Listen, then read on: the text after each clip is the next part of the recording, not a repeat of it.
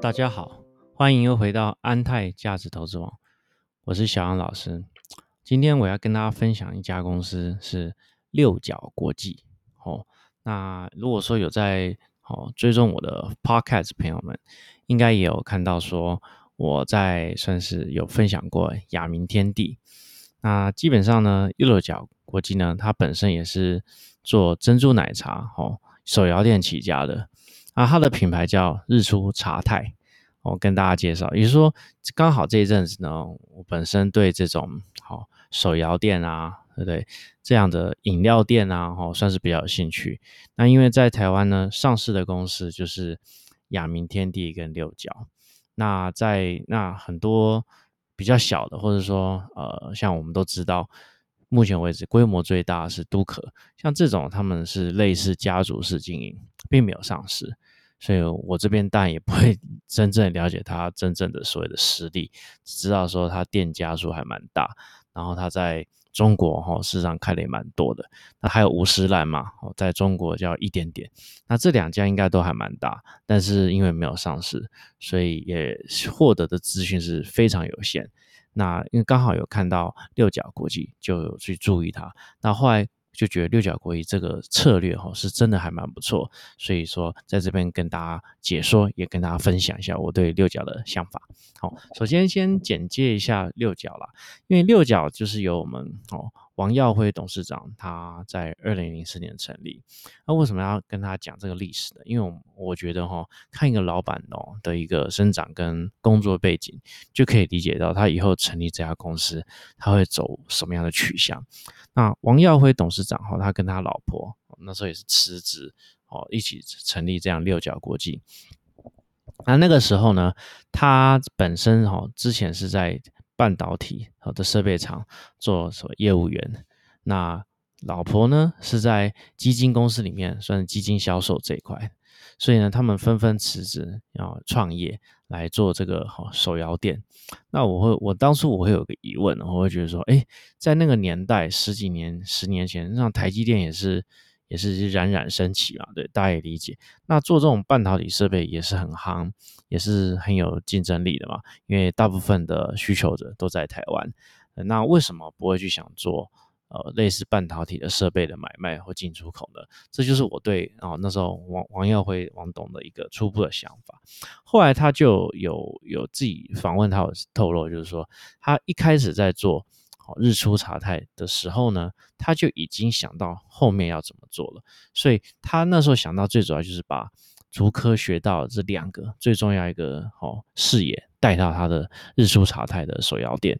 第一个呢就是国际化。第二个呢，就是标准化。哦，我那时候就觉得，嗯，蛮有道理的。因为像我们都知道，像麦当劳啊，像这种的，他们对不对？东西没有特别好吃，但是就是全世界有，我记得应该有三万家店吧。哦，也是目前为止全世界最大的素食连锁店这样子。那所以日出茶太这个品牌一开始也是，呃，一开始并没有存在。他们那时候呢，有跟私募基金拿到钱之后，就跑去中国大陆扩点，在上海哦。一一年好像就扩了三十一家店，但是因为呢太急了哦，等于有点像是我认为是有点草率了哦，真的要讲啊，那我人一一对对，从没从来没开过店，一一次就开三十一家店，对不对？因为大家也了解这种零售哈连锁很重视当地的气场，跟你对这种哈呃商圈店面的理解度嘛。哦，这应该没错啦，有在做这一块，应该都知道。那你说你去上海，你本身也不是上海人嘛，对不对？你本身也没有在待过上海嘛。我一次开那么大的店，果然，哎，不到一年呢，就因为哈，比如说房东恶意的调涨租金，还有原物料哦没有去做协调，导致于呢多家店现金流都是负的，所以那时候王董就赶快收掉。啊售掉这一块呢，就亏赔了不少钱，好让他学到一个非常大的教训。所以之后呢，就从香港开始。那我这边特别要讲这一段，就是说大家可以理解到很多手摇店，哈，像都可嘛、五十兰、像雅米天地，它都是在中国。好，可以理解了，因为中国有时候市场比较大，海量嘛，对，随随便便，对不对？每一个事业体，它大家都可以跟你说，他开了一千家店。哦，甚至像都可好像有四千家店哈，但是这个日这个六角这日出茶太 哦，反而哦有些日出茶太反而在中国是没有店面的哈。当然后面它有并购一家，我们会后面再讲。但是它本身日出茶太在中国是没有的啊？为什么？就是因为最早期它在。哦，在在创业的时候，一开始就在中国上海哦吃了一个非常大的根，这样。哦吃他大根之后呢，他之后也是学到了教训，这也就是这样一个机缘之下，他反而避开了目前为止哦我们认为中国这个手摇店哈饮料店上已经算是一个啊利润非常有限的一个厮杀战场，也是他避开了所谓的红海市场啊，跑到呢其他更有价值的所谓蓝海市场在生根。这样好，我们再继续再介绍它的来历，也就是说，它从香港做起来之后呢，后来哈就跑去东南亚啊，东南亚我这边看起来哈，算是一个我们可以说是一家公司一定有它的起家处。知道，那我认为香港应该也还算是华人区，所以他因为在香港获得一些所谓国际视野，所以接触到好马来西亚的代理商，那个时候呢，就是六角第一次第一次真正在好，我们就讲他业务真正扩展开来的时候，就是在马来西亚做起来。那他也是因为在中国学到一根了之后呢，他的商业模式从一开始哈，跟大家分享，从一开始他就不是走直营。哦，很多很多店大家应该都有印象，都是先走直营，走到某一个程度之后，比如说饱和点啊，或者说呃很多原因呐，哈，或者说规模经济吧，好，他才会开始去开放加盟。那或者说有些开店方式也不太一样，比如说我记得，好，我们就讲台湾的那个啊，路易莎，好，路易莎他好像有记得他有讲说他们的。比例就是一比四，什么意思？就是说，如果他为了要，他们认为要维持他的店的品格跟它的质量，所以他不能让他加盟店就是一直比例太高。所以呢，如果说他们要开加盟店，一定要一定的比例的直营店才会去开加盟店。好，这个这比例就是一比四，也就是说，我直营店至少一百家，我才可以去开到四百家的加盟店。哦，那这是每一个哈连锁事业体不同的一些想法，大家都可以参考。那六角国际呢，就是因为要。之前提的，在上海一开始就做直营店，立刻就死光光了。从此之后呢，老板呢他的想法就是，他基本上就是做授权加盟这样的一个商业模式。所以由这样来看的话，他一开始从香港做起来之后呢，哦，他就跳，他跳呢就是跳到马来西亚，找到了他们的哦所谓的合伙人，算是算马来西亚合伙人，哦，他们称之为区域代理商，也就是说他们在每个国家都会有数个。好，或者最主要的，我们讲区域代理商，那有这个区域代理商哈，就由他们去决定去怎么去扩店。什么意思？比如，也就是说，六甲它是扮演一种后勤的一种资源和后勤物流原料的这种资源的角色。好，这样大家可以理解。也就是说，在行销上，甚至在一些呃，我们讲饮料的一种新产品的开发上，还有更贴近当地人的一些方式，那都会由当地的合作伙伴。去主导哦，甚至要开店。那所以说，当地的区域代理商拿到了这样的一个代理权之后，他也可以选择直营还是开发加盟，有时候可以做第二层的这样的一种方式去经营。所以他也可以选择自己经营，也可以选择哦，就像六角一样，也是授权给人家，就收这个授权加盟金。好，收营营收一定比例，好，这样去复制，好，继续不断的开店，这都是可以选择的。所以那时候六角找到一个很好的，好，算是一开始哈，就在马来西亚，哦，那个家公司叫 Loop Holding，如果大家可以去查，因为这家公司也是一个非常大的一个分野点，因为它让六角已经成功的跨出好华人圈，好，我们讲国营，我再我再补充一下哈，很多人。很喜欢说国际国际，很多公司也是说自己是什么国际公司。我们甚至我也讲好了，就很多艺人都很喜欢说，我开一个国际演唱会。就你发现他的所谓国际演唱会呢，是在台湾、马来西亚、哦华人区，然后呢香港、哦天津、北京、上海、哦加州。哦，还有所谓的赌城，就是拉斯维加斯赌城。也就是说，很多的这种啊，我们就讲很多流行乐啦、艺人啦，他们都说我们是国际哈的观众。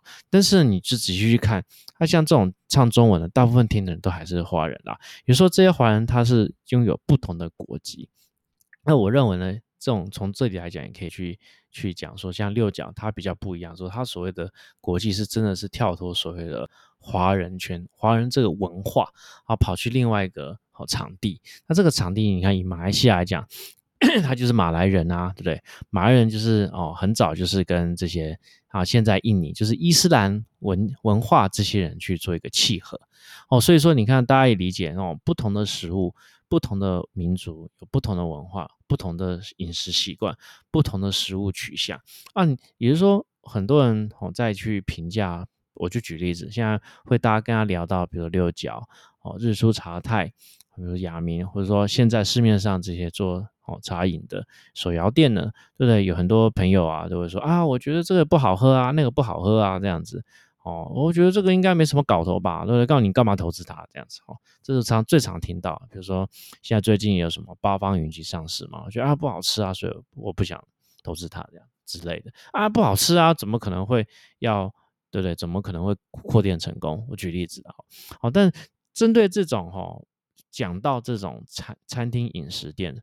好，就会很多人会把自己主观的意见去纳入他有没有兴趣研究跟投资一个非常非常大的考量。我觉得这无没有什么话好讲，这很基本啊，当然是也是很 OK。那只是说，我觉得在一个所谓的降本求利做生意的一个角度来讲话，首先你说好不好吃？我就请教你们了哈，你觉得麦当劳好吃吗？哦，不会有人跟我说麦当劳好好吃吧？对不对？哦，小杨老师，我觉得麦当劳太好吃了，尤其是他那个什么什么什么什么鱼堡哦，他那个薯条真的是有个黄金口味这样子。我每天我都一定很想吃麦当劳，有吗？各位观众朋友，你有周边的朋友跟你讲说麦当劳很好吃吗？没有嘛，对不对？啊，可是麦当劳是全世界。最赚钱的连锁饮食快餐店啊，对不对？没错了哈。所以呢，像这种它一定有它成功的地方，就是因为麦当劳它可以让你在哦穆斯林国家，对不对？好，呃，杜拜、好美国、冰岛都可以吃到一模一样的，对大汉堡这样子。好，大家可以理解到，就是他们的食物整个流程都可以这样子标准化。好，这这是一个很重要的事情。那这第二点。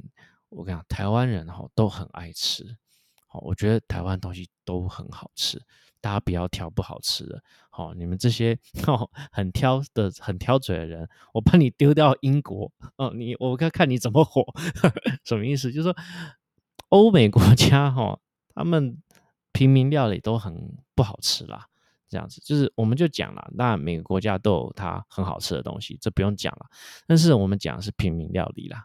哦，就说像法国，你这不能天天吃米其林嘛，对不对？米其林当然好吃啊。好，我讲的是这种，有没有一个国家、一个文文化民族，有让你印象深刻、百吃不厌的那种平民小吃？哦，还有饮食，哦，大家可以去思考这个问题。所以说，简单讲，六角它都我最欣赏，就是说它跨出了这样的一个华人的文化圈，对不对？他勇于挑战呢。哦，别的文化没有习惯的，就是讲很白，像比如说马来西亚，他挑战了伊斯兰的文化的人去对于手摇店、对于珍珠的这个茶感，哦，或者说像印尼，印尼也是啊。那我这边跟大家分享一下，我补充一下，像二零二零年三月的时候，哦，那六角国际它已经公告说要取得天恩粉圆九十趴的股权。进行所谓上游垂直整合。那天恩粉圆它最大的价值是什么？首先，当然它是做珍珠粉圆的，所以它就往上游没有错啊，一天可能有三十吨，这也没有错。但是它里面有一点大家可以去了解一下，就是说天恩粉圆它也很早就做起来，哦，所以它在海外有工厂。那据报道说，像这个天恩粉圆，它的营收在好还没有被并购之前，就已经有四分之一是来自于伊斯兰国家了。那大家不知道有没有感觉说？你的营收是来自于伊斯兰的国家，这个是有什么样的意义呢？哈，我跟大家分享一下。对这些伊斯兰国家来讲，他们有他们一个审核标准，就是说你这个食物哈要有清真认证，叫哈拉，哈拉是一个清真，哈法是一个清真认证，又有一个叫哈拉清真认证，它有不同的清真认证，哦，你都要去认证过后，才可以在他们的哈。是是标准食品卫生局里面去做登录、做核准，你的海关才才不会被禁管这样子啊，大家可以理解到。那我可以说，那对于这种啊伊斯兰这种哈哈拉的这种认证，你说难不难的？我据我个人了解，我觉得这种东西就是说难不难，说简单不简单啊，理解了，你就是一步一脚印去做嘛。那这当中你去了解他们的审核标准是什么？比如说他们因为伊斯兰教是它的有一些宗教，最主要是宗教因素，所以呢就不吃猪肉，所以你的东西都不能含有猪肉，所以你就要上游去拿出一些不含有猪肉这些证明。大概就是这样说，说难不难，说简单不难不简单。但是你有做了之后，你做了几年之后，你就会了。那会了之后，你跟没有在做的人，他就不会啊。啊，有没有很简单？对不对？不会的话，你要去做这个学习曲线，我相信会有差的啊。那，这个也不是什么今天丢钱，明天就会生出来的东西，你需要去学习的。有每一个关有当地的食品检验局，哦，从这边实验室到那边实验室，我相信这都是有它的一些程序跟一些哦，我甚至讲是一些妹妹嘎嘎要去学习的。所以说，天恩粉圆它已经有这样的话，那六角国际它，你看本身就是。哦，现在最大的主力就是印尼市场。哦，那我觉得也很了不起啊！你看，我举例子，大家都讲说新南向，新南向，那我也可以挑战大家。请问各位投资朋友，你有看到哪一家台湾公司，哦，它的营收有真正进入到这些东南亚的国家吗？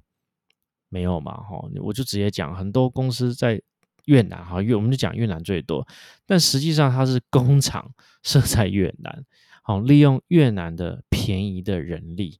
哦，多便宜哦！一个月一百七十块美金的平均薪水，对不对？便宜的人力、土地跟电力去做外销，哦，把这个以前大陆这一块复制贴上，对不对？跑去越南，然后呢去做，比如说纺织、如虹这些，哦，就这样利用这样的方式，哦，去出货给欧美大厂。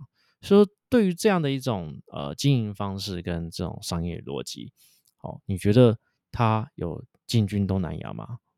哦，没关系，这个我可以打一个问号，你知道是吧？哦，这个都 OK，我们讨论问题都是开放的哈。但是呢，无论如何，我也可以去讲很白一件事情，就是像这样的一个哦一种台商的工厂逻辑，哦，他基本上是不需要了解哦越南人民的一些小吃嘛，这样就没错了哈。但他不是做越南的吃的东西，我说大家可以理解，不就说他不是做越南的内需。说他也不会是做菲律宾的内需，他也不会是做泰国内需，对不对？他当然也不会做印尼内需。但是呢，我们的六角国际呢，它目前为止哈，我们可以看它的营收有百分之三十以上是来自东南亚。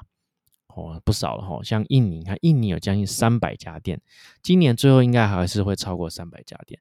哦，三百家店的营收大概就两亿多了。也就是说，我们可以去思考一下，有什么公司它每年说它国际化，但实际上最后待的地方就是香港，对不对？跟马来西亚吉隆坡槟城，就是哦，我就直接讲了很多手摇店，哦，不要讲手摇店，很多店，很多餐饮店都号称它在。欧美开店成功，可是实际上呢，他在他选择是那种哦，就讲旧金山、纽约，他实际上是在华人街里面的那种脏脏的角落开店的。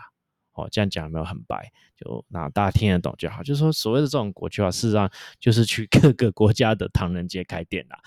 那这样的话，你的客群还是局限于在华人吗？没有错啦。那六角国际比较不一样，说它很早就已经在这一块去耕耘的。我们就讲一个实际的例子，除了这个马来西亚跟现在之前马来西亚跟现在印尼以外，它在澳洲，它澳洲也做起来咯。哦，它澳洲的营业额也也不错，将近一年可以做到六七亿的生意。那我也直接请教大家，用什么样的公司？哦，他做内需，他供西方市场内需，他在澳洲，在随便一个国家，他可以做到六亿的生意。哦，台湾我就讲有有吗？有哪家公司可以这样子的？好，那这六亿的生意里面啊，它因为是采用西方的管理团队，所以哦，像媒体都有访问，他们澳洲的子公司哦，有将近六十个西方人，就是说他们的产品开发、行销哦，还有整个逻辑都要导入西方人的逻辑去去，等于说去了解说，哎，西方人在怎么样情况下会喜欢喝珍珠奶茶？哦，这样可以理解吗？那西方人在喝珍珠奶茶，他们是希望哪一块可以改进啊，获得什么样的回馈？所以呢，他们等于是放给西方人去经营的。那经营到现在也是还不错，所以我觉得，哎，这也是一个成果啊，对不对？那加上也跟大家分享，他这一两年，哦，就澳洲人早就打进去之外，哈，他这一两年在加拿大也打进去了，加拿大现在也不错。哦，我看到金额可能营收也会做到十亿。那他们呢？据我询问公司，他们说他们加拿大的这个经营团队也都是用所谓西方的人、西方白人做经营团队啊。所以我觉得这就是我，嗯，你说今天哦，大概分享到这个末段的情况下，我也直接跟大家讲，我欣赏六角的一个重点，就是说他很认真把台湾的这样的，我们就讲台湾的这种泡沫珍珠奶茶这一块的这样发扬光大，而且它直攻就是直攻西方的世界的口味，而并且让他们去承认，对，去喜欢。这样子，所以我觉得这一块来讲，我觉得说难不难，说简单不简单，对不对？每一个人都可以在大街小巷开店，但是有谁愿意像六角一样，在自己的华人圈做起来之后呢，跑去西方世界这边地方开店，而且已经有一些小小成果呢？好，那今天就是我分享六角的一个哈。我核心的一个想法，这也是我非常欣赏他们的地方。那如果各位投资朋友有什么样的问题，好，欢迎来到我的粉丝团留言哦。好，谢谢。